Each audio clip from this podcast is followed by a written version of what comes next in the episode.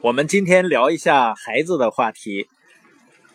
虽然全天下的父母都很爱自己的孩子，但是呢，在现实生活中，很多的父母对自己的孩子也存在着冷暴力。你看一下，你中了几枪？第一大冷暴力呢，我们看是什么？四岁的男孩呢，波波由爸爸妈妈和爷爷奶奶。带到了门诊求医，波波呢几乎不开口说话，到现在呢也只能叫一声妈，连爸爸都不会叫，是不是智商有问题呢？父母都很着急。面对波波进行各个部位的检查，并检验了智力、听力等指标，医生回答说没什么问题，然后问：平时是不是老人带孩子啊？有的老人不爱陪孩子说话。会影响孩子语言发育。爸爸开口说：“都是我们夫妻带孩子多啊，不过我俩陪孩子都爱看着手机。”说到这儿，爸爸恍然大悟：“所以才影响孩子开口说话吗？”“是啊，不知道你们怎么当家长的。现在小夫妻啊，看手机的时间比看孩子的时间还多。你玩你的，孩子缺乏语言刺激，自然不会说话。”实际上，我发现很多的父母呢，甚至都没有给孩子讲过故事或者读过绘本，这样呢，对孩子的语言刺激和语言发育肯定是有影响的。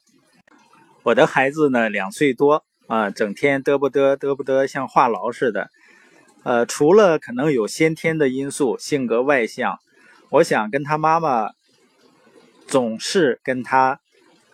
聊天是有很大的关系的，所以尤其是孩子要求你给他讲故事，啊，让你陪他说话，而你只知道玩手机的这些爸爸妈妈们，你知道吗？这是对孩子的第一个冷暴力。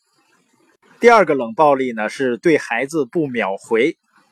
孩子呢，总喜欢兴冲冲的跑在父母面前叫爸爸啊，妈妈。孩子一遇到什么事情，或者想起来，就会喊爸爸妈妈。时间久了呢，父母可能是因为工作忙啊，或者是正在考虑别的事情，回应的就会很慢，甚至呢不耐烦的对孩子说：“别烦我。”然后呢就置之不理。这呢也是冷暴力，偶尔一次还罢了，这样次数多了呢，孩子会觉得。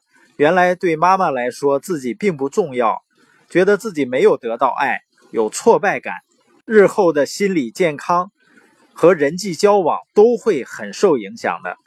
虽然孩子很小，但是孩子的心理是非常敏感的。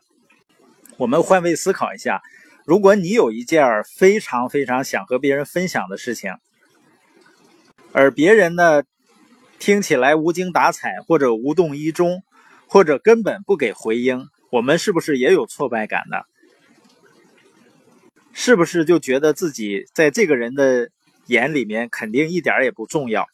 所以要记住，能跟孩子互动并积极回应的父母，培养出的孩子更积极、更聪明，学习能力更强。因为孩子渴望得到关注，是有学习欲望的表现。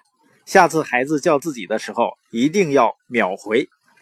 第三个冷暴力呢，是不理解孩子的情绪，要经常对孩子说“我知道”或者“我理解你的感受”。有的时候，这样简单的三个字，比苦口婆心的劝导要管用的多。就是我们前面所讲的叫共情。比如孩子在幼儿园被打了，看到他哭得很伤心。不要急呼呼的想找人家家长算账，你先要做到的就是理解、回应孩子的情绪。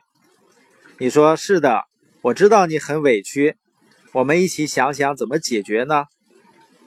等你说完，其实孩子已经感觉好多了，就是他感觉到你理解或者感受到他的情绪了。